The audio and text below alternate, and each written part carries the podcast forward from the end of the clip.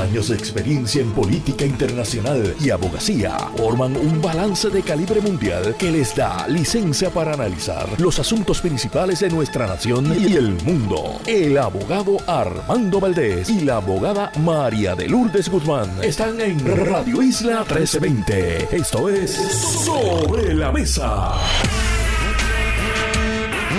Buenos días Puerto Rico, soy Armando Valdés, usted escucha Sobre la Mesa por Radio Isla 1320. Hoy en Sobre la Mesa José Yello Ortiz Daliot y Víctor García San Inocencio son nuestros analistas en Sobre la Mesa. Además el licenciado Kevin Rivera, portavoz del Comité de Derechos Humanos de Puerto Rico, se sienta también aquí a la mesa en Radio Isla 1320 y el catedrático de la Universidad de Puerto Rico, doctor Iyari Ríos, estará también con nosotros en el último segmento del programa. Todo eso y por supuesto, como todos los días, de lunes a miércoles, se sienta a la mesa Marilu Guzmán y junto a ella analizamos todos los temas para hoy, 13 de marzo del 2023, son las 8 y 3 minutos de la mañana. Los asuntos del país tienen prioridad. Por eso llegamos a poner las cartas sobre la mesa. Vamos a poner las cartas sobre la mesa de inmediato. Varios temas que quiero discutir en la mañana de hoy. Y quiero comenzar, antes que todo, expresándole mi solidaridad, mi cariño, mi aprecio y mis mejores deseos, los míos y los de toda mi familia, al querido amigo Ferdinand Pérez. Yo estuve en el programa de Ferdinand el viernes en el primer segmento. No me entero porque él hace el anuncio en un segmento posterior sobre el padecimiento de cáncer que él anunció eh, el viernes en la noche y por tanto no tuve la oportunidad de darle un abrazo en persona y expresarle esto que le estoy diciendo. Sí le escribí una nota, por supuesto, el viernes en la noche. Y como amigo y como colega en los medios de comunicación y colaboradores que hemos sido, quiero simplemente desearle una pronta, prontísima y total recuperación para que pueda seguir siendo eh, una voz importante en Puerto Rico, para que pueda seguir siendo eh, padre, para que pueda seguir siendo eh, ciudadano de nuestro país, esposo. Esos son mis deseos y estoy seguro que los deseos de mi público y de esta estación Radio Isla 1320. Quiero hablar también sobre el caso de Ángel Pérez y voy a estar tocando también el tema de las armas y las municiones, que está dando de qué hablar en estos días.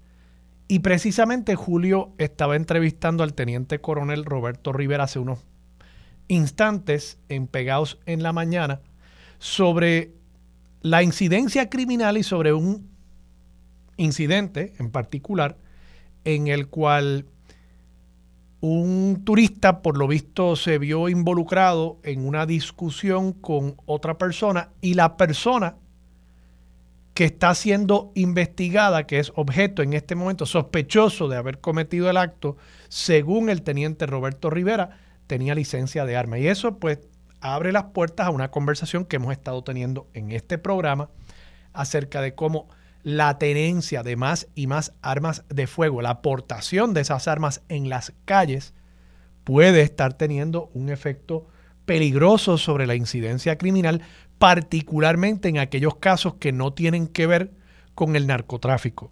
Casos como este, una discusión, casos de violencia de género o violencia machista, que como yo les he dicho aquí en el programa, para la totalidad de los casos de feminicidios íntimos que han habido en lo que va de este año 2023, en todos los casos, el arma que se ha usado ha sido un arma de fuego para el cual el agresor tenía licencia de arma. Así que no me pueden decir, no me pueden decir que en Puerto Rico no tenemos un problema de violencia y de comisión de delitos vinculado al tema de las armas legales y la facilidad con la cual las personas pueden obtener armas en Puerto Rico hoy. Y precisamente traigo el tema porque la portada del periódico El Nuevo Día tiene que ver con cómo la nueva ley de armas que se aprobó en el año 2019, pero se conoce como la ley de armas del 2020, esa nueva ley de armas ha facilitado el que las personas puedan conseguir la licencia para portar armas. Incluso antes había una licencia esencialmente de tiro al blanco, que significaba que usted podía llevar el arma a un polígono y ahí utilizar el arma y creo que también lo podía llevar a su casa y en ese tránsito usted podía portar el arma, pero no podía bajarse de su vehículo con el arma, no podía estar en el supermercado, en el centro comercial con el arma, sino que era simplemente de punto A, su casa, a punto B, el polígono, lo usaba, usaba el arma en el polígono y entonces la regresaba a donde fuese que usted estaba guardando, almacenando esa arma. Hoy por hoy, esa distinción entre licencia de tiro al blanco y licencia de portación se ha eliminado y existe solamente una licencia. Así que no es solamente que la ley ha facilitado el que más personas tengan licencia de armas, es que además tenemos muchas más armas que legalmente las personas pueden estar portándolas y llevándolas a donde quiera que estén. Al punto de que, según datos del nuevo día, cito aquí la portada, desde que entró en vigor en el año 2020, el negociado de la policía ha recibido 158 mil solicitudes de portación de armas, mientras que bajo el antiguo estatuto que estuvo vigente dos décadas, las peticiones de ese tipo totalizaron 98 mil. Fíjense ustedes, en 20 años hubo 98 mil solicitudes para licencia de armas. En solamente tres años, desde el año 2020 hasta el día de hoy, han habido 158 mil solicitudes de portación de armas. O sea, 60 mil el aumento, además que seguramente algunas de esas solicitudes durante el periodo de dos décadas que tiene los datos el periódico El Nuevo Día, no estaban vigentes en un solo momento. O sea, no es que en el 2018 hubiese 98 mil licencias en la calle sino que durante ese periodo de 20 años se habían hecho 98 mil solicitudes. Bueno, pues ahora en un periodo de tres años se hicieron 60 mil solicitudes más que en los años, en los 20 años previos. Y por ser tan recientes, probablemente hay 158 mil personas que están portando un arma a diario en las calles de nuestro país. Andan por ahí armados. Y eso está teniendo unas consecuencias. Pero, pero, ¿qué sucede? Entre las consecuencias que esto está teniendo es que al momento que usted tiene un arma y tiene una licencia para esa arma, usted además tiene el derecho a comprar municiones para esa arma. ¿Y qué ha pasado con el tema de las municiones? Bueno, ha habido un aumento significativo en la venta de municiones en nuestro país un aumento tan significativo que uno llega a cuestionarse si realmente estamos hablando de municiones que se han comprado para tiro al blanco, que es la excusa que usan, no, que es que hay mucho, hay mucho deportista que está utilizando eh, las municiones para ellos practicar su deporte. Pero cuando uno ve, de nuevo, este aumento tan significativo en los últimos años, uno tiene que cuestionarse si hay otra cosa que está pasando. ¿Y qué es lo que han dicho tanto fiscales como el negociado de investigaciones especiales? Bueno, que muchas de esas municiones están cayendo en el bajo mundo. Están entrando a mercados ilegales de armas, mercados ilegales de municiones, y aunque el arma pueda ser ilegal, muy posiblemente la munición que se está utilizando no es ilegal. La munición se adquirió legalmente por una persona con licencia y utilizó esa munición en un arma ilegal. Y eso ciertamente es un problema que en Puerto Rico nosotros tenemos que atajar de alguna manera u otra. Y quien está intentando atajar eso es el representante José Bernardo Márquez, que ha radicado una medida de ley para limitar el número de municiones que pueda comprar una persona en un año. Y ya, por supuesto, Codepola, que se vende, como yo siempre digo, se vende como este grupo que defiende los derechos de los ciudadanos a portar armas para defenderse, para protegerse, pues ya ellos han salido al paso y han dicho que esto es algo que va a afectar fíjense ustedes, no los derechos de los ciudadanos, sino que ahora este grupo que se vende como la Corporación para la Defensa del Poseedor de Licencia de Armas, dice, y cito, esto lo dice Ariel Torres, que es el presidente de Codepola. Reducir la cantidad de municiones en este ambiente del deporte del tiro sería fatal para las armerías, porque hay armerías que aún no se han recuperado de la pandemia. Fíjense ustedes, yo les he insistido siempre que Codepola no es otra cosa que un grupo que cabildea por los intereses de la industria de armas, que no es una industria, de los comercios al detal que venden armas en Puerto Rico. Y efectivamente con esta expresión están dejando ver, están delatando que eso es lo que es Codepola. Codepola es un grupo de interés sectorial, gremial, que defiende los intereses no de los poseedores de armas, sino de las armerías y evalúan estas medidas no desde el punto de vista de lo que le conviene al país, no desde el punto de vista de lo que le conviene al ciudadano honesto que porta armas, lo analizan desde el punto de vista de lo que le conviene a las armerías como negocios. Y derecho tienen a eso. De paso, yo no estoy diciendo que ellos no tengan derecho a cabildear y a abogar por sus intereses, pero eh, debemos estar claros de qué es lo que representa Codepolar. Codepolar representa los intereses de ese sector empresarial en Puerto Rico que hace dinero vendiendo cositas para matar gente. Sencillo. Sencillo. Digo que yo estoy claro que también se pueden matar animales, haciendo el deporte mal llamado, creo yo, deporte de la casa.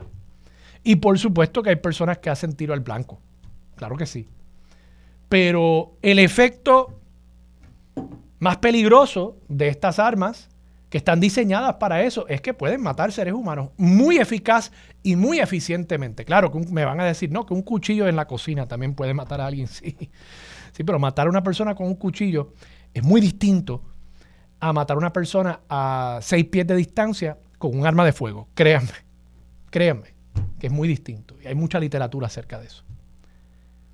Así que Codepola dice, no, no, no, yo no quiero que me limiten el número de balas que yo puedo vender porque eso afectaría los ingresos de las armerías. Imagínense ustedes que nosotros en el Capitolio comencemos a tomar determinaciones acerca de política pública en materia de seguridad de nuestro país a partir de de los intereses económicos de quienes venden armas y quienes venden municiones en Puerto Rico. Yo pienso que no debería ser el criterio que rija el diseño de política pública en Puerto Rico. Pero además, yo no entiendo ese argumento de que las armerías no se han recuperado. ¿Cómo es eso posible?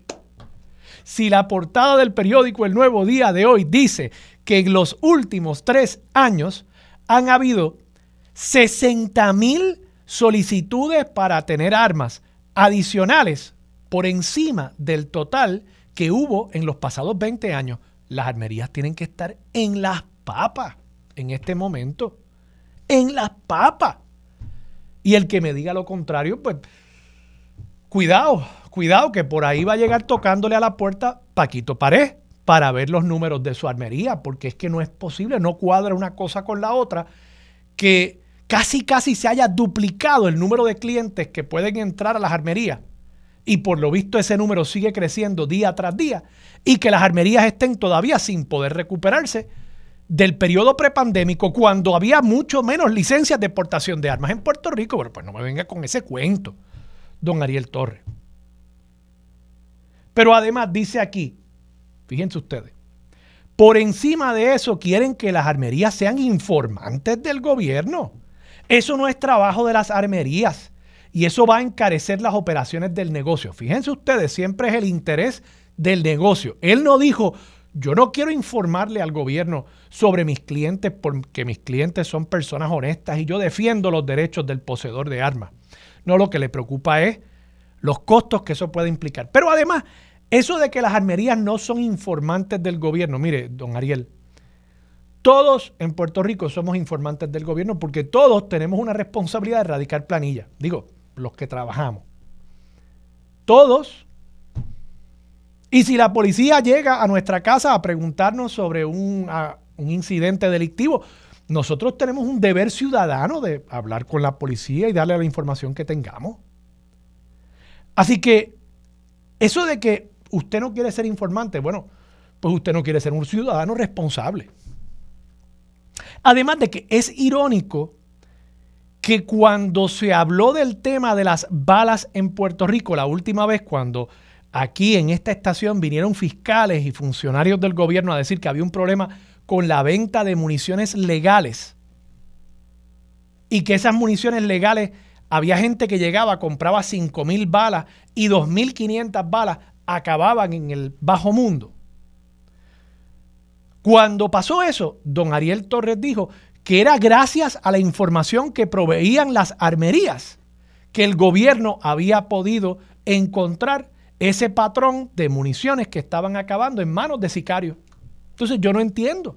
De nuevo, hay unas contradicciones aquí. Se dice lo que convenga a la pregunta del periodista para adelantar los intereses del negocio, pero no se habla con la verdad. No puede ser cierto que las armerías están en precario en cuanto a la parte económica si aquí el gobierno ha hecho todo lo posible y ha sido exitoso en facilitar el que más personas tengan licencia de armas. No es posible que me diga un día que gracias a la información que suple las armerías es que el gobierno ha descubierto este patrón de consumo de municiones legales en el bajo mundo y que otro día me diga, no, es que yo no soy informante del gobierno, yo no soy chota. Qué cosa más rara esa, ¿verdad? Que alguien que venda armas no quiera ser chota, no quiera ser informante del gobierno. Y entonces, por supuesto, y con esto concluyo este tema, Sacan a pasear el tema de los deportistas, la gente que usa sus armas para tiro al blanco y dicen, es que, muchachos, una persona 500 balas las puede consumir en una sola sesión de tiro. Bueno, y eso puede ser cierto. Y para eso se podrán hacer excepciones. Claro que sí. Para eso se podrán hacer excepciones. Ahora, si usted va a comprar balas, municiones, por ejemplo, esto es una idea que se me ocurre. Si usted va a comprar balas o municiones para tiro al blanco, pues usted tiene que usarlas en el polígono ese día. Usted no puede llevárselas a su casa. Usted las tiene que usar ahí mismo. Y ninguna de esas balas, ni uno de esos casquillos va a salir de la armería. Y pues así defendemos el interés de esas personas que quieren sus municiones para practicar el deporte al interior del polígono. Yo no puedo creer que en la casa haga falta tantas municiones, ¿verdad? Porque si no, estaríamos por ahí escuchando tiros en todos los bosques del país eh, a mansalva, y yo creo que ese no es el caso, así que pues los que cazan podrán llevarse un número quizás mayor también, pero no tanto, porque para matar al animal que sea que están cazando por ahí, yo no sé qué es lo que cazan, me imagino que alguna gente se va a Mona a cazar jabalíes, no, no sé qué es lo que están cazando, iguanas quizás. Para cazar esos animales tampoco se requieren tantas municiones. Porque el ruido, primero, el ruido va a asustar al animal. Así que probablemente le hace falta uno o dos tiros para matar a un animal. Pero, de nuevo, si hace falta unas excepciones para el tiro al blanco, pues se puede diseñar la ley para que se proteja el derecho de esa persona a practicar su deporte al interior del polígono pero a la misma vez que no tengamos una válvula de escape para que del mercado legal le sigamos supliendo millones de municiones para que maten gente en nuestras calles a los sicarios. Oye, y eso no es que de pronto los sicarios no van a poder conseguir municiones, pero por lo menos se lo vamos a poner un poquito más difícil. Por lo menos se lo vamos a poner un poquito más caro.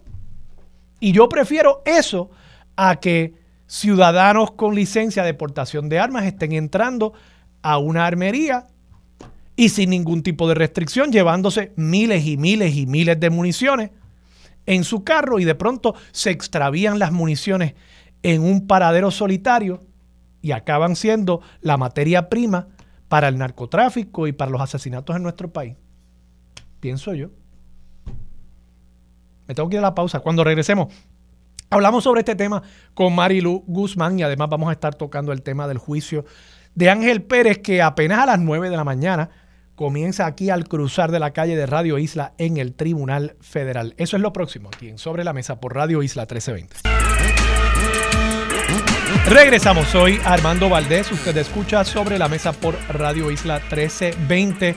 Marilú Guzmán se sienta a la mesa. Marilú, buenos días, ¿cómo estás? Buenos días Armando y saludos a todas las personas que nos escuchan. Marilú, te pregunto, este tema de las armas, ya tú has visto que Codepola, un grupo de interés que promueve los intereses de los armeros, yo siempre quiero insistir en eso, es un grupo gremial, ¿verdad? Como la Asociación de Industriales, como la Asociación de Comercio al Letal, representan unos intereses. Pues Codepola trata de venderse como otra cosa, pero al final del día venden o promueven los intereses de ese sector.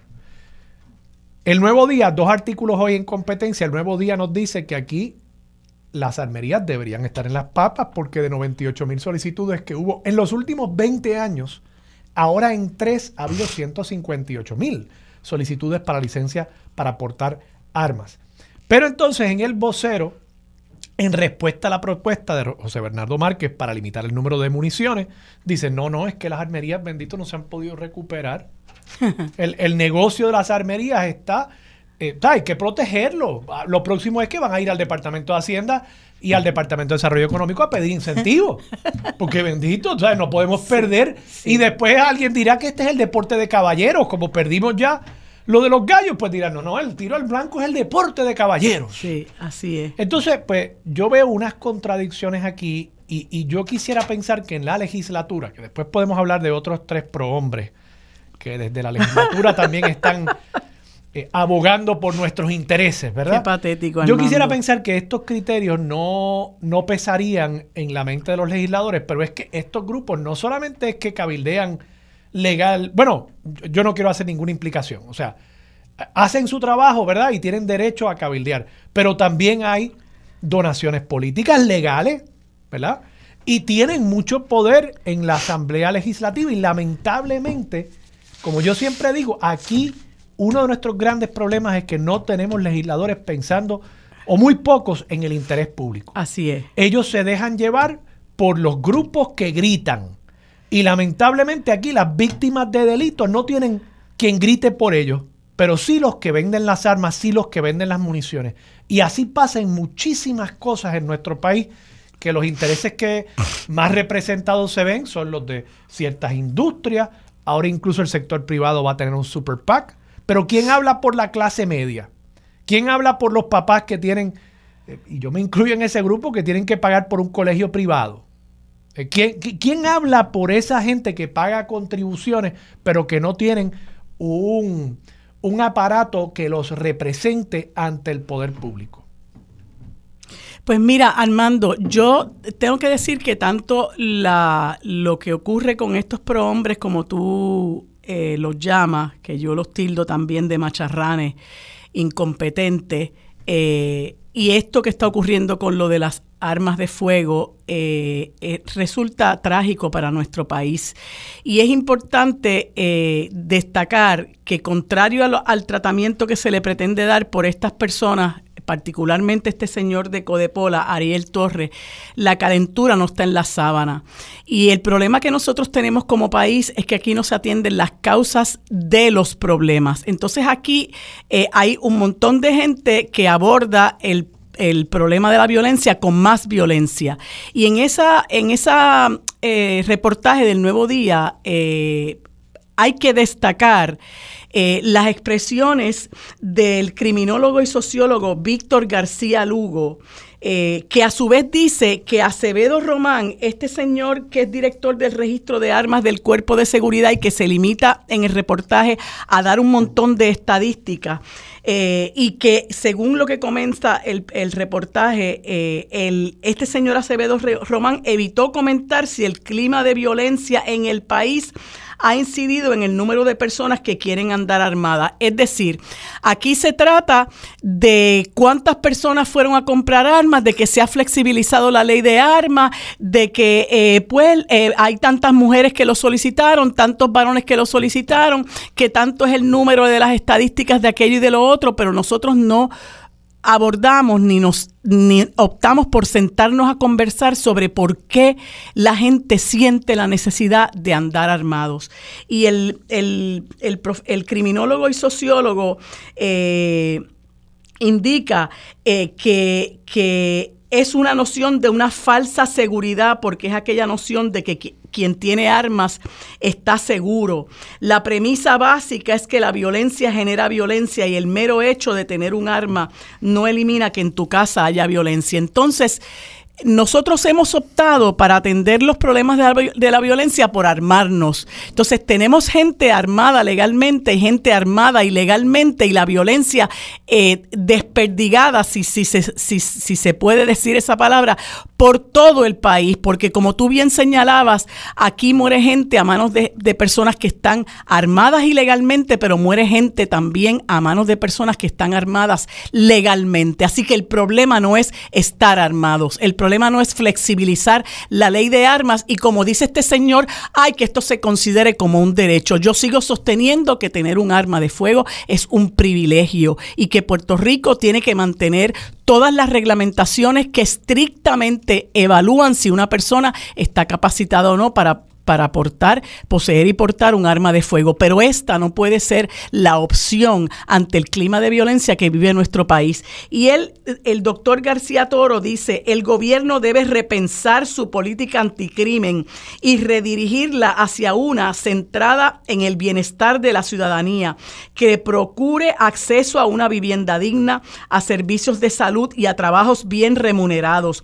Cuando reenfocas las políticas de seguridad sobre el crimen, perdón, cuando enfocas las políticas de seguridad sobre el crimen en aspectos punitivos, vas destinado al fracaso. Y eso es lo que se ha demostrado en nuestro país. Cuando se enfoca el asunto del crimen y de la violencia en aspectos punitivos y estrictamente de seguridad, vamos abocados al fracaso y eso lo ha demostrado la historia. Siempre hemos comentado aquí, Armando, que lamentablemente cuando se dan hechos de gran violencia que que, conmueven al país. ¿Qué es lo que pasa? Incluso en los medios de comunicación se cita al comisionado de la policía, al director de área de no sé qué. En la fortaleza se reúne el comité de no sé qué de seguridad, el director de área y vamos a mover al comisionado aquí, al director allá y no se hace absolutamente nada. Y vivimos en un país donde la gente pobre es cada vez más pobre. ¿Y quién habla por ellos? Por ellos no habla prácticamente nadie, porque en la legislatura ¿ah? tenemos estos tres prohombres que mira a lo que se dedican y otros tantos, otros tantos que no componen nada. Entonces, tú estabas comentando que, que, que, Rivera Saniel eh, trajo a colación el hecho de que eh, el crimen en Puerto Rico hay una alta tasa que se refiere a asuntos de, narcotráfico. Pues mire, si esa es la situación, vamos a sentarnos y vamos a manejar eso. ¿Cuáles son las causas que han convertido a este país en casi un narcoestado? Vamos a, ver por qué hay tanta juventud, tanta gente, tanta, tantas personas que tienen que enfocarse y dirigirse al mercado de narcotráfico para su propia subsistencia. ¿Qué vamos a hacer con eso? Entonces tú tienes un gobernador que vive en la luna de Valencia, porque cuando aquí se dejó sin efecto la reforma laboral con todos los efectos detrimentales que eso tiene para la clase trabajadora, sobre todo en la empresa privada, andaba por México haciendo qué? Hace unos cuantos meses andaba por España haciendo qué? Hace otros cuantos meses andaba por la República Dominicana haciendo qué? Entonces estaba huérfano en la discusión de este asunto de la anulación de la reforma laboral porque él no estaba en el país. Bueno, cuando está en el país tampoco, tampoco este, ni nos corre ni nos cansa, ¿verdad? Pero entonces teníamos a la flamante secretaria de la gobernación dando opiniones por ahí y con un montón de incoherencia, eh, porque tampoco compone nada eh, la señora Noelia eh, García, creo que ese es su apellido, ¿verdad? Tenemos un gobierno totalmente indolente ante esta situación de violencia que estamos viviendo y de otra serie de males sociales este, que abonan a que aquí nadie esté seguro en el país. Claro, los que están, los del privilegio, la casta privilegiada, esos no les importa porque esos no tienen problemas de seguridad, porque están con escolta, porque pues se mueven en lugares donde realmente nadie eh, con toda probabilidad los va a atacar. Pero el resto de nosotros los mortales podemos morir en un fuego cruzado, ¿verdad? De unos, unos individuos que están siguiendo a otros y ha, ocurrido. Y lo que tenemos aquí es una gran indolencia. Y gente en la legislatura, tengo que, que, que, que, mencionar a Narmito también, eh, ocupándose de hacerle el juego a este señor Ariel Torres, porque claro, este señor Ariel Torres se ocupa de que cada vez que tienen una, una convención, él va y le da un trofeo, un reconocimiento a personas claves en el gobierno para que después respondan a los intereses que él representa, que no es otra cosa que el interés de la industria de la venta de armas y Puerto Rico no puede enfocarse en eso. Marilu, un dato esto me lo ofreció José Bernardo Márquez. En el 2019, ¿tú sabes cuántas municiones se importaron a Puerto Rico? No, no sé. 11 millones. Mira para allá. Eso podrá preocuparte, pero ¿sabes cuántas se importaron en el 2022? Solo hasta el mes de noviembre. 25 millones. Imagínate tú. Entonces, 2019, prepandemia, 2022, todavía dentro de la pandemia, el año pasado. ¿Tú me quieres decir a mí que las armerías no se han recuperado? Ajá de la pandemia. Eso es un embuste. Claro. Digo, ¿dónde se venden esas 25 millones de municiones que se importaron a Puerto Rico en el año 2022? ¿Dónde se venden? En las armerías. Así mismo es. Digo, aquí no hay una guerra, a menos que estemos de acá suministrando al ejército ucraniano. ¿Sabes? Eso se vende en las armerías. Eso se vende en las armerías. ¿Quién me, ¿Cómo me vienen con este cuento? O sea, a mí, honestamente, cuando me vienen con los embustes, no hay cosa que me saque a mí más por el techo que me mientan y que le mientan al país para querer adelantar sus intereses claro, económicos. Que es lo que pasa en, mucho, en muchas instancias, lamentablemente. Tenemos que ir a la pausa. Regresamos con más de Sobre la Mesa por Radio. Regresamos. Soy Armando Valdés. Usted escucha Sobre la Mesa por Radio Isla 1320. Marilu Guzmán sigue sentada a la mesa. Marilu, contigo no he podido hablar todavía. Pues no estuviste, incluso no estuviste ni el miércoles, que estuvo no, Ivonne Lozada, la que de nuevo le doy el agradecimiento por siempre estar disponible. Yo también se lo agradezco. Tanto para ti como para mí. Nos ha sustituido a ambos. Eh, se radica un proyecto de ley 1644, si no me equivoco, de la Cámara, por tres representantes del Partido Nuevo Progresista para imponer una pena de 25 años de cárcel a la persona que se practique un aborto o a cualquier persona que asista en, eh, en la terminación de un embarazo.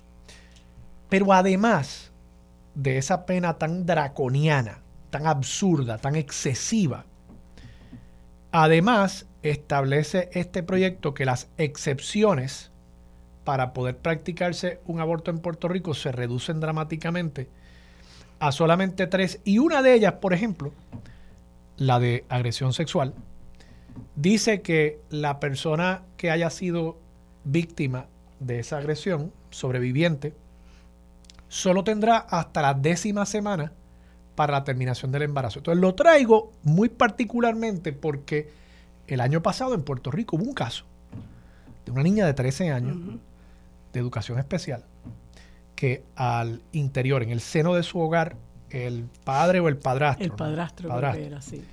Eh, estaba agrediéndola desde los 10 años y ella no se enteró, por lo menos la familia no se enteró de ese embarazo, creo yo, hasta la semana número 30 del proceso de gestación, fue bien adelantado. En ese caso, la niña dio a luz. Pero, ¿y si esa familia, esa niña, hubiese querido practicarse una terminación de, de ese embarazo. Y pongamos a un lado si usted está de acuerdo o no con el aborto. ¿Usted cree que esa niña, si decide practicarse una terminación de embarazo, ¿usted cree que esa niña debe ir a la cárcel? Y no solo ir a la cárcel, sino usted cree que esa niña debe ir a la cárcel 25 años que una víctima de agresión sexual al interior de la familia, eh, incesto, por tres años seguidos, por lo menos que sepamos, ¿usted cree que esa niña debe ser eh, enjuiciada y llevada a la cárcel por 25 años? Esa es la pregunta fundamental. O sea, aquí no estamos hablando ni siquiera en un abstracto, estamos hablando de un caso práctico Y, a mí, honestamente, yo, yo me sorprendo ante la incapacidad de empatía de tantos legisladores en el Capitolio, que, que, pululan hoy por hoy en el mármol del Capitolio. Armando, yo me quedé de verdad sorprendida este, porque yo pensé que lo había visto todo con la, con la legislación que promovió Joan Rodríguez Bebe y que promovió Lisiburgo este, y que fue avalada por algunos, algunos legisladores eh, eh, del PNP, incluyendo eh, una legisladora de nombre Wanda del Valle, que por ahí va también. Y a fin de cuentas, Joan Rodríguez Bebe y Lisi Burgos no se esconden porque ellos ellas pertenecen al sector fundamentalista y son líderes del proyecto Dignidad. Pero hay otros que simple y sencillamente no lo dicen, pero que están haciendo esto para tratar de congraciarse con ese sector fundamentalista que saben que le está eh, eh, lo está despojando de, votos, ¿verdad? Eh, y, dicen, pues déjame, déjame este, promover esto porque así me voy a ganar una serie de votos de este sector que, es este retardatario y, extremadamente conservador. a mí lo que me, lo que me sorprende, además de, de la ridiculez y la atrocidad que, estas personas estaban promoviendo es la soberana incompetencia eh, de estos tres legisladores, ¿verdad? Que cuando empezaron a ser entrevistados, lo que hablaban también era incoherencias, no se habían leído el proyecto, uno de ellos no sabía que decía 25 años, el otro dio para adelante y dio para atrás con las semanas de embarazo, el otro no sabía que si eran 25, que si eran 3. Lo peor de todo es que para muchos de nosotros, esos tres legisladores que, como te he dicho, hay infinidad de legisladores y legisladoras en la legislatura que no componen absolutamente nada. Y que yo creo que es momento de que los electores empecemos a evaluar la importancia de ejercer el derecho al voto de manera responsable y no ir allí con las gringolas a poner una cruz debajo de lo que sea. Usted tiene que analizar a quién usted le está entregando su confianza, porque nosotros le pagamos los salarios a esa gente, según le pagamos los salarios a Narmito y a, la gente que él contrata con ese presupuesto que le dan a su oficina, también le estamos pagando los salarios a Esyacer, a Memo y al otro señor cuyo nombre en este momento no recuerdo. Eh, y entonces, pobre señora, Wilson, todo el mundo se le olvida el nombre. Wilson Román ah, López, José Memo González Mercado, Mercado y Eryacer Morales Díaz. Eh, yo no sé a qué distrito pertenecen, pero ayer yo estaba en otro espacio y cuando yo planteé que eran totalmente desconocidos, el representante Rodríguez Aguiló, que estaba a, mi lado, llamó la atención al hecho de que estas personas son legisladores reelectos. Y yo digo, pero ¿cómo es posible? ¿Cómo es posible que estas, estas personas revalidaron a la legislatura? ¿Qué han hecho? ¿Quiénes son? Esto es lo único que realmente estas personas pueden producir. ¿Cómo es posible que la gente siga votando por gente así?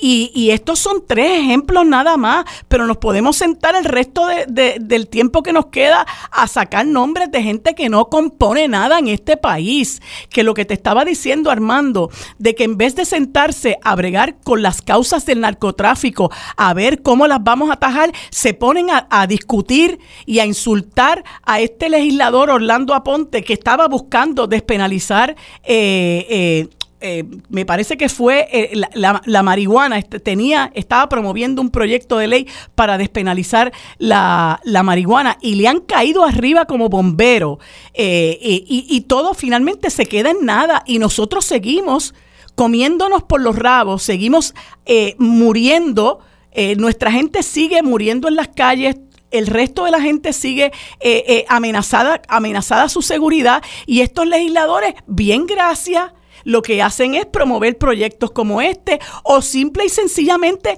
no hacer nada, porque aquí hay gente cuyo trabajo legislativo es cero. Absolutamente nada hacen y nosotros le estamos pagando el salario a esos legisladores y a esas legisladoras que a su vez administran un presupuesto para poner a trabajar en su oficina a, sabrá Dios quién.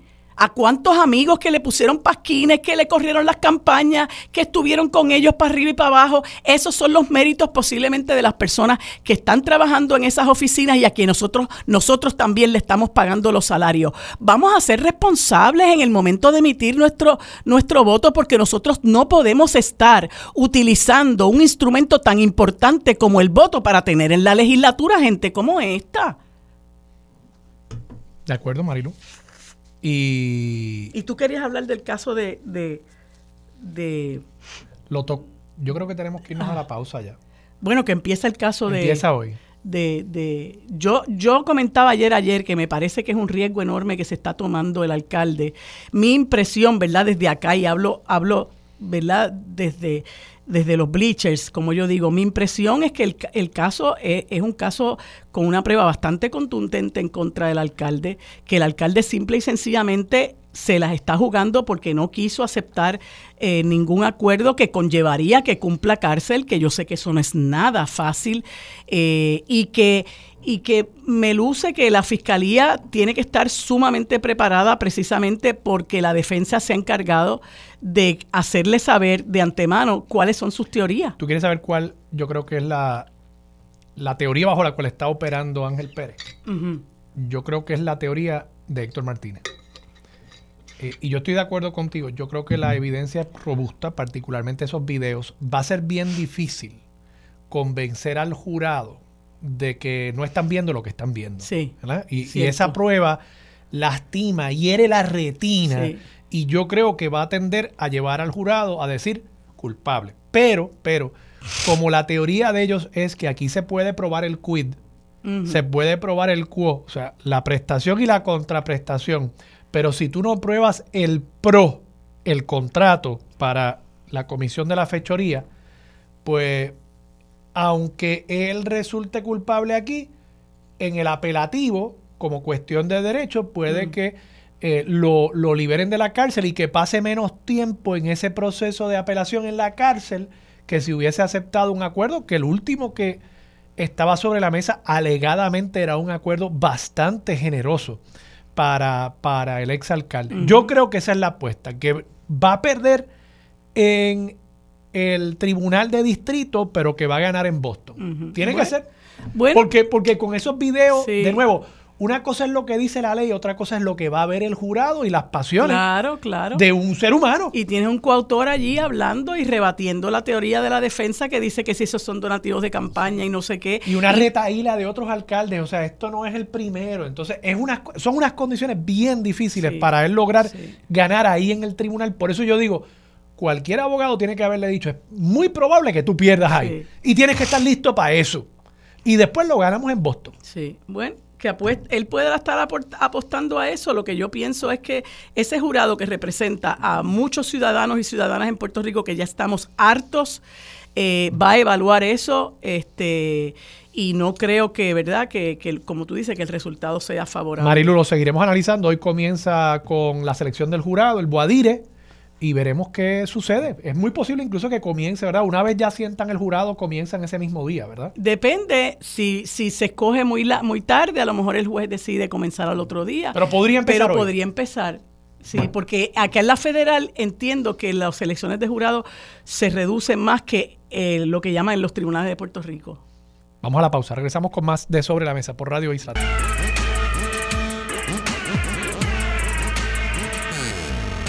Bueno amigos, como les dije hace unos instantes, en este momento conversamos con los amigos José Ortiz Daliot y Víctor García San Inocencio, a quienes les doy los buenos días y las gracias por acompañarnos en este segmento. Buenos días, ¿cómo están?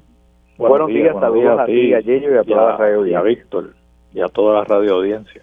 Bueno, quería conversar con ustedes sobre em, dos temas. El, el primero de ellos es la creación de este super PAC de empresarios eh, que está compuesto por algunas organizaciones, eh, un grupo de dueños de empresas eh, que creará un comité de gastos independientes para apoyar a los candidatos con posturas neoliberales. Y ustedes saben, ¿verdad?, que todo esto lamentablemente emana de esta decisión nefasta que hace unos 13 años aproximadamente tomó el Tribunal Supremo de los Estados Unidos en el caso Citizens United versus la Comisión Federal de Elecciones.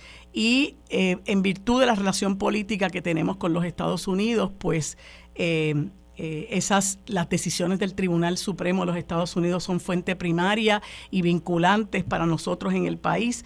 eso pues ha generado, ¿verdad?, el que se el que se considere que lo que llamamos personas jurídicas, que no es otra cosa que estas corporaciones eh, generalmente muy poderosas, se les equipare a las personas naturales en el ejercicio de lo que llaman en ese caso su derecho a la libertad de expresión. Y, bueno, quería eh, que ustedes me comentaran qué es lo que ustedes opinan sobre la creación de, este PAC eh, y, particularmente los que nos oponemos a la visión neoliberal de, un gobierno, ¿verdad? Eh, que, podemos, cómo podemos contrarrestar, ¿verdad? Esa, esa, esa, creación de ese super PAC que indudablemente, pues, siempre pone eh, o siempre se pone de manifiesto, ¿verdad?, la, desigualdad en cuanto a la participación electoral precisamente por, por todo el dinero que se permite que se ponga a correr Yello. Eh, bueno, primero hay que señalar que, este es otro resultado, otro efecto eh, del estatus colonial de Puerto Rico, ya que obviamente las decisiones del Tribunal Supremo, las buenas y las malas, y en este caso yo creo que es una mala decisión, en el caso de Citizens, equiparar a, los ciudadanos jurídicos con los naturales, particularmente porque sabemos que los jurídicos tienen mucho más recursos económicos y pueden obviamente influenciar las elecciones en Estados Unidos y ahora pues está empezando a tener eh, un efecto en Puerto Rico. Yo creo que es una gran mala idea eh, de parte de los empresarios puertorriqueños, porque lo que están señalando es que van al ataque frontal contra el trabajador puertorriqueño, como ya lo hicieron en el caso de quiebra eh, recientemente eh, con lo de la reforma laboral, donde estuvieron al lado de la Junta de Control Fiscal para que evitaran que la reforma del 22 tomara eh, efecto, que no era dándole beneficios a los trabajadores, era restaurando unos beneficios que le habían quitado en el 2017. Así que ya, ya sabemos dónde está el flanco del enemigo. Lo positivo de la creación de este pacto, de este, de este PAC, es que pues nos da idea de quién a quién es que hay que votarle en contra, ¿no? Porque hay que votarle en contra a los candidatos que ellos apoyen, que van a estar en contra de los derechos de la mujer, de los derechos de los trabajadores, de todos los derechos de los puertorriqueños, de los derechos civiles de los puertorriqueños, porque lo que buscan es es un estado donde el patrono sea el que unilateralmente ponga las condiciones de trabajo a todos los trabajadores y no solamente en las condiciones de trabajo, pongan las condiciones de la sociedad en general a favor del capital, a favor del dinero. Así que lo único positivo es que le voy a votar en contra a los candidatos que ellos apoyen. Víctor, el, el, director de MIDA, Manuel Reyes, que entiendo es el portavoz de este, de este PAC en, en ciernes, eh, dice que las posturas políticas que estarán apoyando las definirá un comité asesor con representación de los distintos sectores económicos, eh, que preliminarmente eh, esas propuestas deben ser horizontales, que beneficien a todos o la mayoría de los sectores y enfocadas en el desarrollo económico, ¿verdad? Eso es mucha retórica, pero me gustaría escuchar tu punto de vista. Bueno, yo coincido 150% con lo que ha dicho, ha dicho Yello. Es que nada. Eh, hoy José y yo estamos a la par en, en criterios. Esto debe ser un marcador, ese comité, de por quién alguien que valore sus derechos no debe votar por personas que se han caracterizado en Puerto Rico por amarrarse a la chupeta de las extensiones de los créditos de los subsidios gubernamentales a la empresa, mientras se escatima y se les recortan fondos a los programas y servicios que merece la ciudadanía. esta gente, no quiero generalizar, ¿verdad? Porque a lo mejor hay alguien a quien han inducido a poner su nombre ahí que no comparte esas visiones. Pero esta gente son unos chupapresupuestos y personas y empresas que su característica es que creen en el capitalismo para que el gobierno esté fuera para reglamentarlo, pero quieren al gobierno bien adentro para, para activar esas chupetas succionadoras de recursos que debían estar para el pueblo. Así que eso hay que verlo como una inversión, una inversión capitalista que ellos van a recuperar y van a recuperarla en, las concesiones que reciban de las administraciones públicas. O sea, no hay otra manera de verlo. Esa, o sea, desprestigian el concepto democracia cuando se apropian del concepto democracia para esa chupacracia.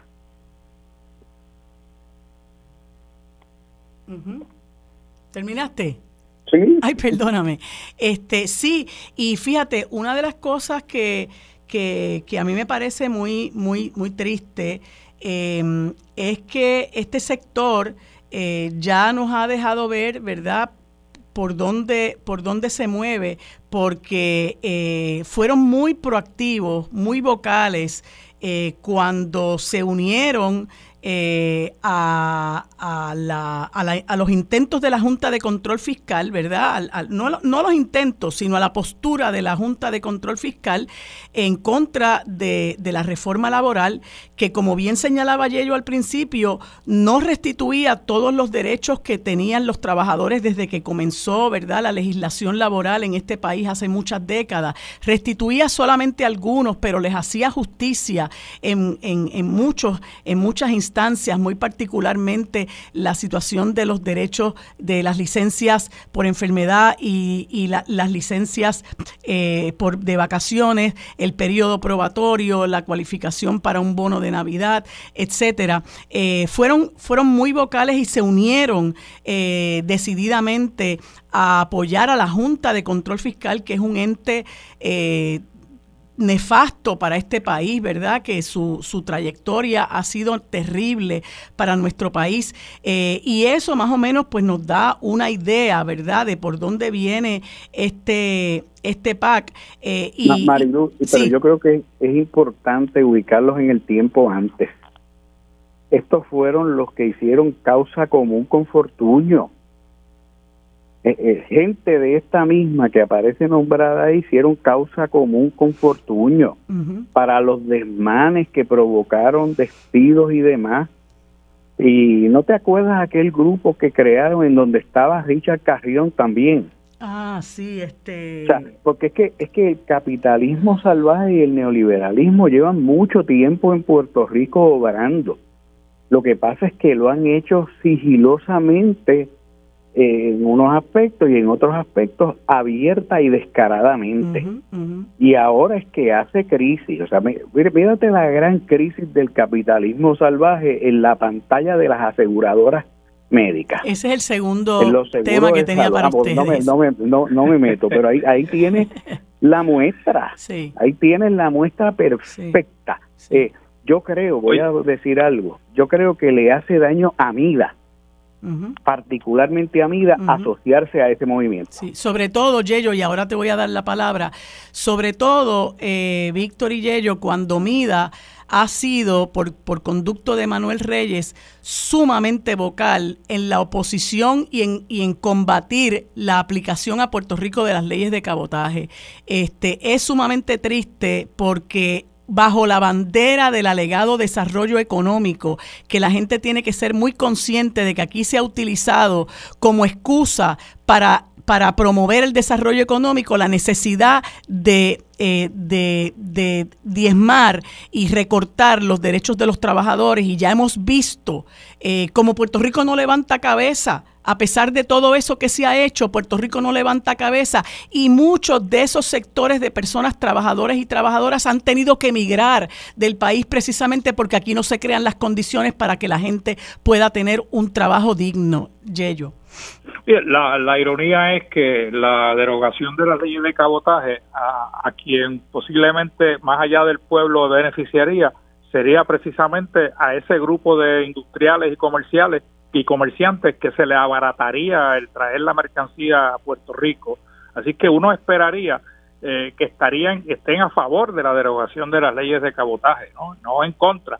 Pero como tú bien dices, se han infiltrado en ese en ese sector eh, los que están en contra de la derogación de la ley de cabotaje y por lo tanto impiden que instituciones como MIDA eh, y tengo que decir que yo en el pasado he tenido conversaciones con Manuela, que conozco hace muchos años, sobre precisamente la, ley de cabotaje y su y su nefasto resultado sobre Puerto Rico, pero eh, no he tenido éxito en convencerlo de que hay que ir a derogarla, eh, precisamente porque existen membresía que está a favor y por lo tanto impide que la institución como en su totalidad tome una decisión en contra de las leyes de cabotaje. Yo creo que, que esto es fatal para Puerto Rico lo que están haciendo estos señores y se le está viendo como, como, digo, por usar un dicho pueblerino, se le está viendo el refajo.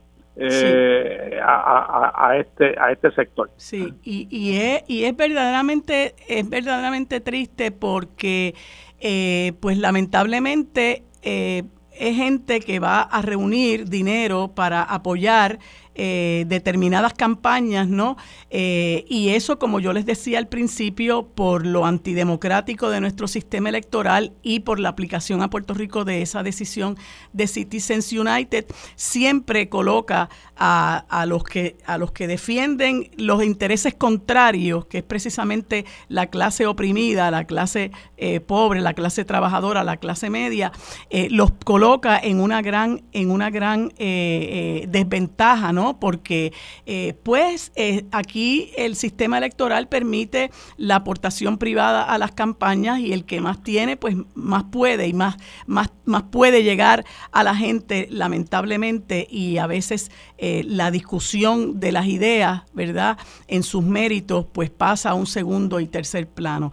Víctor, quería saber si... ¿Quieres comentar algo sobre esto antes de pasar al siguiente tema? Bueno, eh, remachar en algo. Ninguna gente da dinero a este tipo de de motor de la chupacracia y del, y del influencismo político eh, porque son hermanitas de la caída. Ni a cambio de nada. Es una inversión a presente y futuro. Es la creación de un pote para la influencia política. Eh, ¿Por qué?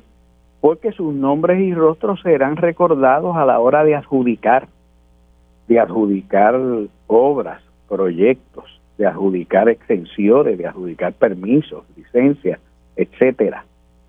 En esa gran tómbola del influencismo político donde, donde florece muchas instancias de corrupción, pues se inscriben este tipo de, de motores financieros de la chupa cracia.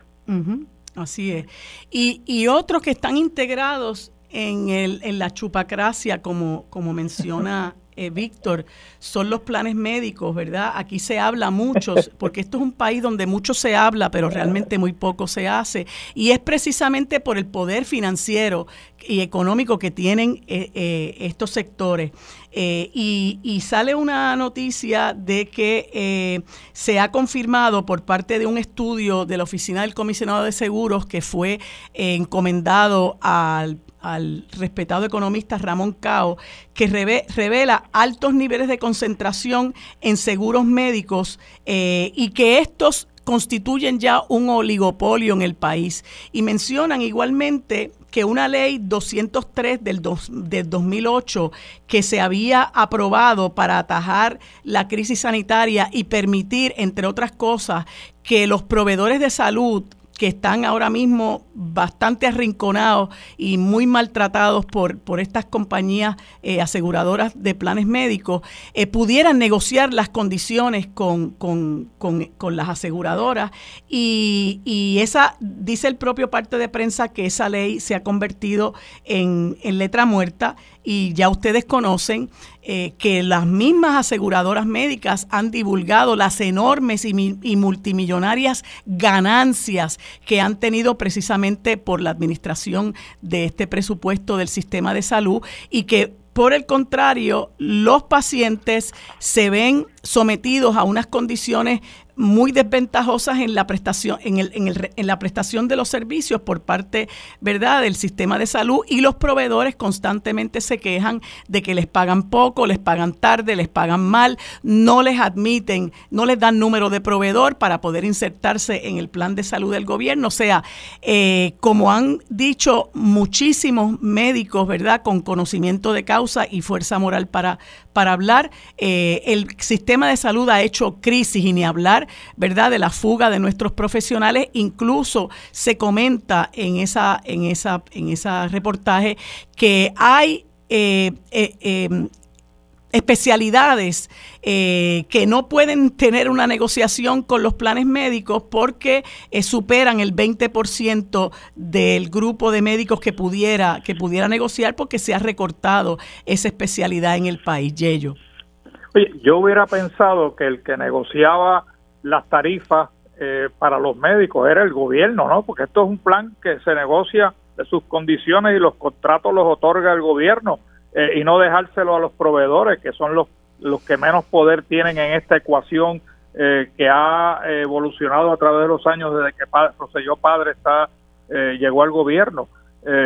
pero lo que demuestra ese estudio y, y otra, otra parte de prensa que hay hoy en la prensa con relación al, al, al comisionado de, seguro, que también tiene el ojo echado a los planes médicos, es que, que trae suficientes razones para que Puerto Rico busque por otro modelo de salud pública o de salud para su, para su pueblo, el, el, llamado eh, seguro universal.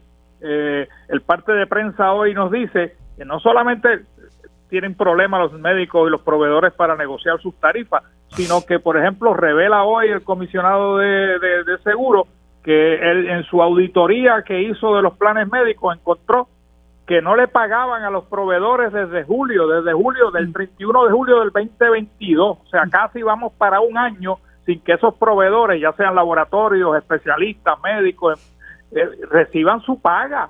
Mientras tanto, ellos reciben todos los meses eh, del seguro médico de, del pueblo de Puerto Rico reciben sus pagos. Así que, ¿qué es lo que hacen con ese dinero? Lo están reinvirtiendo para ellos lograr ganancias fuera del sistema de salud pública. Hay que, hay que estar conscientes de, todos esos detalles y buscar otro, otro plan médico para el pueblo de Puerto Rico, un seguro universal, que sea el gobierno el que pague esos proveedores, que estoy seguro que lo haría mucho mejor que la privatización que se ha hecho desde que Pedro Rosselló eh, fue gobernador. Víctor. Bueno, eh, vamos a hacer un mapa sencillo. Primero, las aseguradoras son el negocio más explotador del paciente, que es el que paga, eh, o el gobierno si paga por el paciente, el más explotador y el que más ganancias genera por dos vías. Por la vía de una cosa que llaman el cargo administrativo, que es un por ciento que se les reserva en el caso de, de la reforma de salud o el plan vital, o por la vía de las ganancias indirectas cuando se convierten ellos mismos en proveedores que debería estar proscritos eh, o cuando se contratan internamente en sus servicios en sus propias compañías. Las ganancias no solamente son obscenas, sino que se dan a la par que pretenden racionar tratamientos, medicamentos, interfiriendo con el criterio médico, haciéndole pasar al paciente la seca y la meca buscando aprobaciones pero no solamente eso. Eh, es un es un sistema que se ha caracterizado por haberse autorregulado por un lado y por haber hasta hasta hace muy poco controlado quién quién administra la oficina del comisionado de seguros porque siempre provienen de la industria de la salud o salen de la industria de la salud para ir allá a trabajar. El que está actualmente está actuando de manera distinta, primero por la supercrisis que hay y segundo porque es un empleado de carrera que trabajó 17 años allí dentro, por lo tanto no ha sido empleado directamente por las aseguradoras. Ese, ese es el aspecto que tiene que ver con las aseguradoras, pero muy bien acierta Yello. El plan vital que tiene el 40% de los pacientes debiera ser el gobierno quien negocie el punto con los proveedores sin que estuviesen las aseguradoras de por medio y debiera haber un pagador único para eso y debiera extenderse también. Si fuese posible y se pudiera negociar con CMS para la parte que tiene que ver con Medicare, porque los abusos son gigantescos ahí también, y para la parte del seguro comercial, es la que está más dentro de la jurisdicción del comisionado de seguros. Eh, yo no sé si es si el poder económico de estos planes de salud van a provocar algún tipo de van a irrumpir para tratar de descarrilar las iniciativas del comisionado de seguros donde por primera vez se ve la luz eh, al final de una noche oscura y no sé si es demasiado tarde porque el impulso centrífugo que ha creado todo, que han creado todas estas condiciones sigue sacando mensualmente decenas y decenas de médicos, técnicos de laboratorio, de enfermeras que se van y, empleados de la salud que se van del país. Quizás sea muy tarde, mm. pero tiene que empezarse y lo que tiene que hacerse también es una superauditoría, porque de ahí van a salir toda clase de sabandijas y cucarachas, porque nadie se gana dos mil millones de dólares el año pasado, ni llegan a invertir a Puerto Rico tres de las grandes comprando a las tres más grandes de aquí, y son poquitas, invirtiendo cinco mil millones de pesos, si esto no fuera la gran mina, la gran mina de oro, pero, pero lo que se señala todavía más importante, todavía más importante es ese oligopolio que ha existido a la vista ciencia y paciencia del Departamento de Justicia de Puerto Rico. Así es.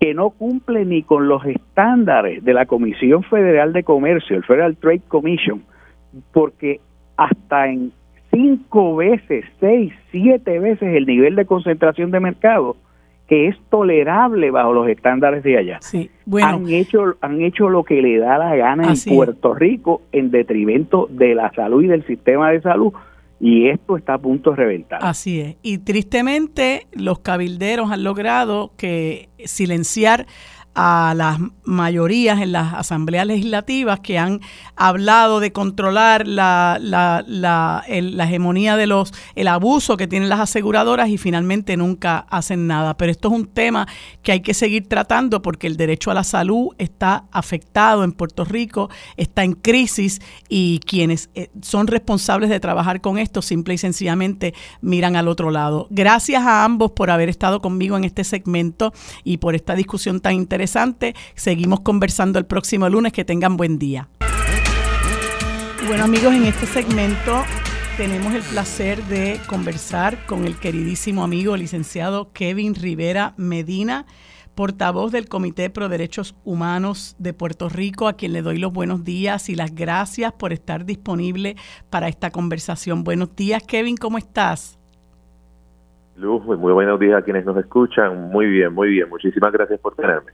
Pues Kevin, eh, recibí con mucha alegría eh, la información que me provee a su vez el amigo licenciado Eduardo Tuto Villanueva Muñoz, en el sentido de que fuiste electo el nuevo portavoz del Comité Pro Derechos Humanos de Puerto Rico, un comité de una trayectoria extraordinaria en la lucha por los derechos humanos de nuestro país pero quería, ¿verdad?, que nos hablaras un poco de qué es el Comité Pro Derechos Humanos de Puerto Rico, cuál ha sido su trayectoria y cuáles son los planes que tienes en agenda. Pues como no, muchas gracias Marilu. Mira, primero que, que para mí ha sido un honor grandísimo, un privilegio que quienes, eh, quienes están en el comité, quienes integran el comité, hayan tenido la, la confianza de, de elegirme como nuevo portavoz eh, yo creo que hay, que hay, varias cosas que, que todavía me, tocan mucho eh, sobre, sobre esta elección que ha hecho el, el comité. Primero, porque como bien menciona, ahí está el, hermano Tuto Villanueva, quien fue presidente del Colegio de Abogados y Abogadas de Puerto Rico, eh, pero que además de eso ha cargado sobre los hombros eh, al, al comité junto con un gran equipo de trabajo que, que tiene eh, pero ah, estuvo sobre 20 años, creo siendo portavoz de, de, las labores de este, de este comité. Y luego de eso, eh, pues, además de que lo hizo de una manera espléndida, eh, y luego de eso, el comité entonces, como parte de un pase de, de batón, escoge a, a Edgardo Román Espada también, había sido presidente del, del, colegio, mi hermano, y lo había escogido también como portavoz del comité eh, hasta, hasta el momento de, su muerte. Eh, estuvo varios meses como portavoz de, del Comité Pro Derechos Humanos de Puerto Rico. Así que eh, yo creo que toda, toda esa energía y la sabiduría que, que Gardo le inyectó no podía quedar ahí y, en honor a, ellos dos y al, y al gran comité, al gran grupo de trabajo que hay en, ese comité, yo debía aceptar la, responsabilidad de, ser portavoz. Pero bueno, me estabas hablando de, qué es el comité que ha hecho. Bueno, pues el Comité Pro Derechos Humanos lleva varias décadas eh, trabajando, eh, primero, eh, lo que es educando, movilizando y denunciando lo que lo que ha sido represión en muchas ocasiones contra el pueblo, especialmente su, su grupo de lucha social. Y lo ha hecho aquí en Puerto Rico de una manera amplia, pero a la misma vez unitaria. El, Comité Pro Derechos Humanos de Puerto Rico siempre ha tenido eh, como norte el, el, unir las fuerzas que están trabajando en, pro del país, en ningún momento dividir. Así que en, ese en ese sentido, cada vez que cada vez que denuncia la persecución, la violación de quienes combaten, por ejemplo, la educación pública eh, de excelencia, accesible, incluyendo la universitaria, quienes luchan contra el coloniaje, quienes están protegiendo los recursos ambientales y naturales, en, cuanto a las luchas de perspectiva de género, ahí está el, Comité Pro Derechos Humanos siempre presente, de esa manera, como te digo, unitaria, de frente y muy valiente. y, es importante, Kevin, eh, el trabajo del Comité eh, Pro Derechos Humanos de Puerto Rico, porque eh, aquí en este espacio y en otros espacios hemos discutido que eh, se han dado, digo, eso nunca ha cesado, ¿verdad? Pero se han dado unas instancias de mucha represión en contra de personas que expresan y ponen y, ejercen sus derechos humanos como el derecho a la asociación, como el derecho a la expresión y hemos visto cómo se ataca particularmente de parte de la policía de Puerto Rico a personas que se manifiestan por mejores condiciones de trabajo, por eh, eh, abusos que se puedan estar cometiendo en la aplicación de políticas públicas en el gobierno, eh, en favor de que se protejan nuestras playas, en contra de las construcciones ilegales. Entonces vemos cómo se ha llegado al punto en este país y, y ahora te traigo muy particularmente el caso del condominio Sol y Playa en Rincón y el caso de la Cueva de las Golondrinas, donde claramente se ha establecido que que eh, hay unas ocupaciones ilegales eh, eh, por parte de lo del, del, del de la, del, del, condominio como tal, en el caso del desarrollador de, de, este potrero y la, y la otra estructura que estaba sobre la cueva de las golondrinas, no sé si ya se demolieron ambas, eh, los manifestantes fueron víctima de ataques físicos, eh, incluso de parte de la Policía de Puerto Rico e incluso también de procesos judiciales de los que entiendo salieron airosos eh, todos ellos, pero, pero es algo que, que uno realmente le hiera la retina porque ves cómo las fuerzas de seguridad del país defienden a los delincuentes, ¿no? Y atacan a las personas que lo que quieren es precisamente que se respete la ley y los reglamentos que están vigentes. Has mencionado varios, varios asuntos que son de medular importancia. Primero, el derecho a la expresión y a la, a la protesta eh, que tienen que tienen estos, ciudadanos. Pero además de eso, que son ellas y ellos los que están ahí protestando, los que realmente están salvaguardando incluso la legalidad. Oye, no siempre la legalidad necesariamente implica que es lo correcto, pero en este caso no solamente que es lo correcto, sino que quienes están defendiendo la legalidad son quienes se están manifestando. Así que ciertamente ha sido una, una represión excesiva eh, a quienes están defendiendo la legalidad y defendiendo los terrenos públicos de, del pueblo, muy especial estos, estos terrenos costeros eh, que, que, son de, de, todas y todos. Eh, a mí, claro, no me cabe ningún tipo de duda de que parte de esto se hace, como bien decías, para amedrentar, para tratar de, de ahuyentar a la gente a que no lo haga.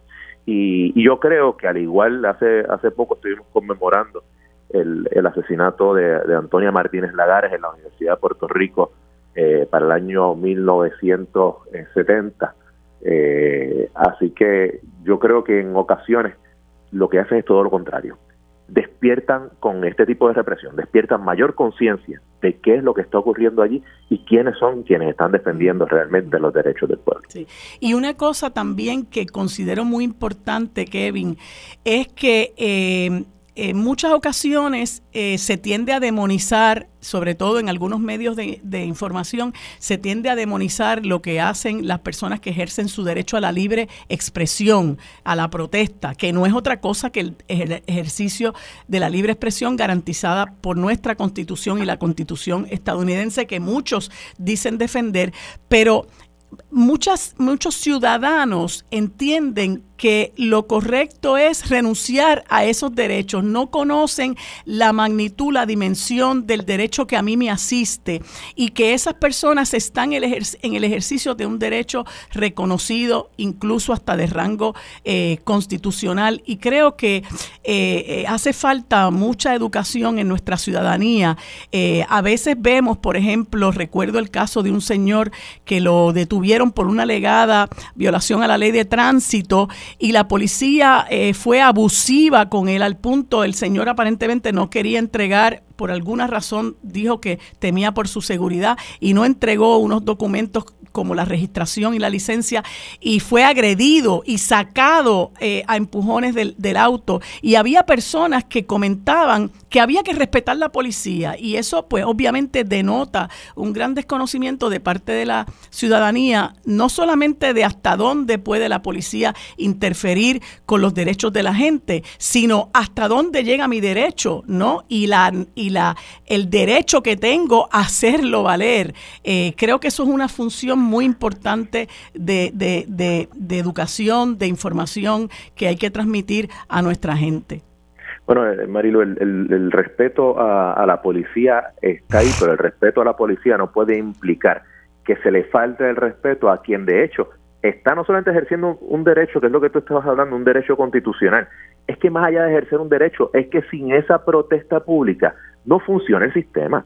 Este, el, el, sistema completo no está hecho solamente para uno levantarse cada cuatro años e ir a ejercer algún tipo de voto. Si es por eso, realmente el sistema no funciona. De hecho, vamos a, vamos a decir que, que está funcionando a media, este, si es que está funcionando algo, pero ciertamente sin ese tipo de, de protesta, el, el sistema como está establecido no funciona. Así que cuando haya gente que esté eh, ejerciendo esa protesta, va haciendo valer los derechos de los demás, eh, lo menos que podemos hacer es dar el espacio, es apoyarlo en, en ese sentido, es, es velar que no se le esté amedrentando y evitando que puedan hacerlo, porque si no lo estamos haciendo algunos de nosotros, allí, si algunos de nosotros no estamos defendiendo el derecho de los demás, vamos a permitir que por lo menos quienes tienen eh, el tiempo, la valentía, el, tesón de hacerlo, que, así lo hagan. Y, pues estamos en unos momentos históricos. Me preguntaba un poquito de, de hacia dónde va el, Comité Pro Derechos Humanos. Ciertamente estamos en unos momentos históricos eh, que, requiere la presencia de este comité. Hablaste ya un poco de lo que ha sido la represión policíaca del Estado. También vimos un poco de represión policíaca por acá de guardias privados. ¿ah? son casos que también tenemos que estar pendientes. Eh, pero eh, cosas como esas, el desplazamiento, el saqueo de servicios públicos, el saqueo de los recursos naturales, la, oye, ahora viene la, amenaza a los derechos de las mujeres. tratando de controlar eh, una reforma laboral en la que todos están de acuerdo. Mire, con más razón hace falta el, trabajo del Comité Pro Derechos Humanos de Puerto Rico. Así que ahí estaremos. Gracias Kevin por tu tiempo para hablar de esto y otros temas. Ya seguiremos conversando porque es muy importante la tarea que tienes por delante. Te deseo muchísimo éxito y gracias nuevamente por acompañarnos. Que tengas buen día.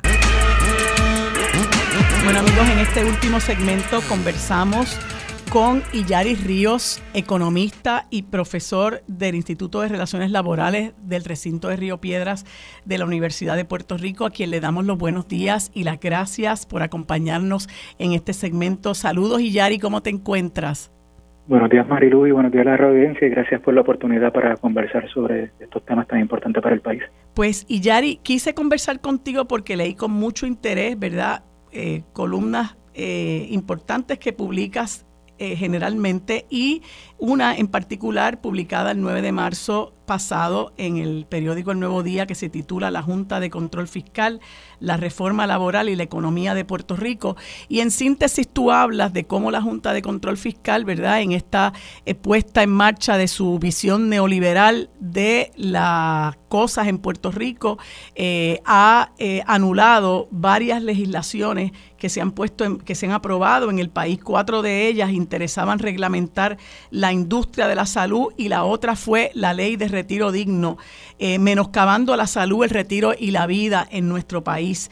Eh, tú señalas que eh, ellos han impuesto esto en muchas ocasiones por, por, aplicar en Puerto Rico aspectos ideológicos sin evidencia empírica disponible y señalas que los momentos de mayor bonanza, digamos, o de desarrollo económico, eh, son los momentos en que realmente se han protegido los derechos de los trabajadores y que lamentablemente para justificar el menoscabo de esos derechos laborales, que es una corriente que venimos viendo ya hace varias décadas, pues se utiliza como argumento que hay necesidad de eh, incentivar el desarrollo económico, pero eh, hoy vivimos una crisis como la que vivimos, estamos viviendo desde el año 2006 y nos gustaría que que nos hablaras de la crítica que estás haciendo en, en, esa, en esa columna a todo este asunto que tiene que ver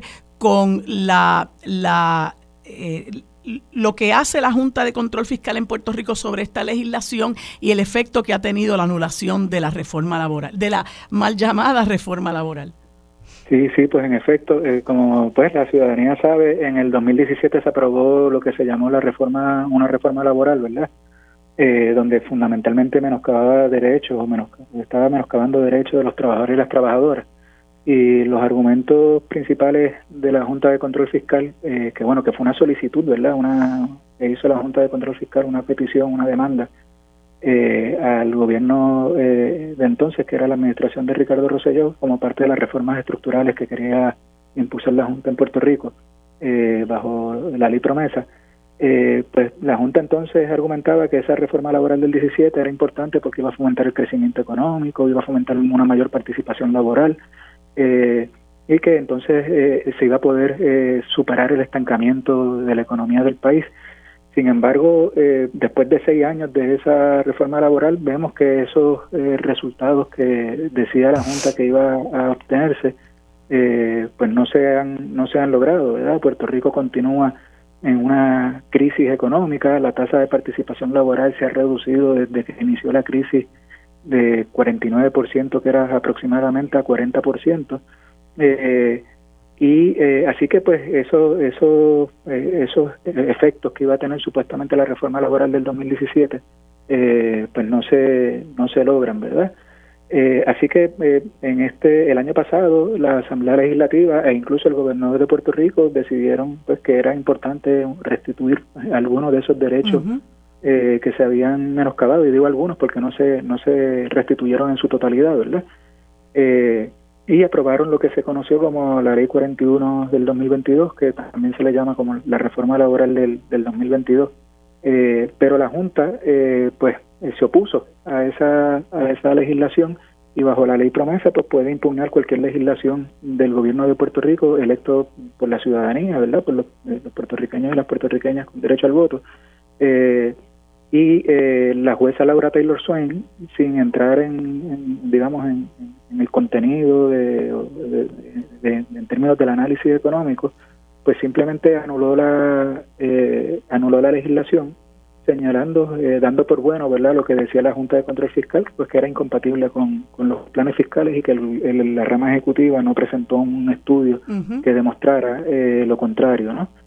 Eh, y entonces pues esa columna iba dirigida eh, un poco a, presentar eh, pues, pues, las falacias, ¿verdad? o las inconsistencias de los argumentos de la Junta de Control Fiscal, que no son argumentos fundamentados en evidencia empírica, en datos económicos, son argumentos fundamentados en aspectos ideológicos.